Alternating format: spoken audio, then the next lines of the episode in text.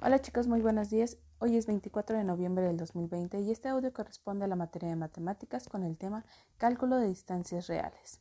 Bueno, en los mapas y en los planos se identifican las rutas para podernos trasladar de un lugar a otro. Estas pueden ser cortas, largas o equivalentes, que significa equivalentes que pueden ser iguales, considerando las distancias entre un punto de salida y hasta el punto de llegada. Las rutas suelen ser muy diversas, pero casi siempre se recurre a la más corta, pues para reducir el tiempo y también nosotros no cansarnos. Si es que vamos caminando, porque podríamos ir en carro, podríamos ir en bici, podríamos ir en cualquier otro transporte. Los mapas se dibujan a una escala porque es imposible trazarlos a la distancia real.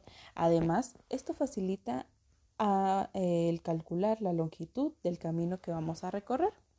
En las escalas, el primer número que se indica es la distancia en la reducción y en el segundo es eh, eh, la distancia real. En un mapa hecho a una escala de 1 a 10.000, es cada centímetro equivale a 10.000 centímetros o a 100 metros. Entonces, esa es la forma, ustedes van a poder encontrar este tipo de escalas en la parte de abajo, casi siempre está en el, en el lado izquierdo, es un cuadrito Em, de unas líneas negras. Ustedes las pueden identificar en ese espacio para poder reconocer a qué escala se encuentra tal mapa. Lo que vamos a estar realizando el día de hoy es que van a observar eh, un mapa y luego van a trazar la ruta más corta para poder llegar a la posada del virrey, diciendo que ustedes van a empezar este, su camino por la Secretaría de Finanzas del Gobierno, que ahí se les menciona.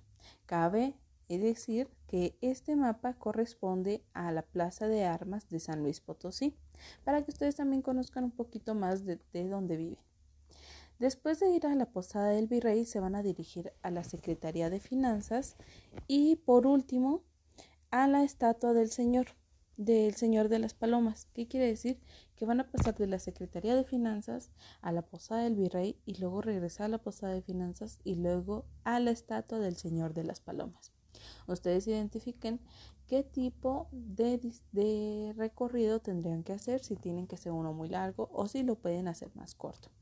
También van a realizar el día de hoy una pequeña actividad en el que dice completa las siguientes oraciones. Con las expresiones más largas o más cortas. Por ejemplo, en la primera dice, si fueras del salón a la biblioteca, tendrías que emplear una ruta más larga o más corta que la anterior. ¿Qué es lo que tendrías que hacer? Tú eliges si es una más corta o es más, más larga a la que estuviste trabajando en el mapa de Plaza de Armas. En la siguiente dice, la ruta del salón a la biblioteca o sea, del salón a la biblioteca, es más larga o más corta que la de la cocina a usos múltiples. Identifica las distancias, recuerda cómo está tu escuela para que puedas trabajar esta actividad. Cualquier duda, estoy a tus órdenes.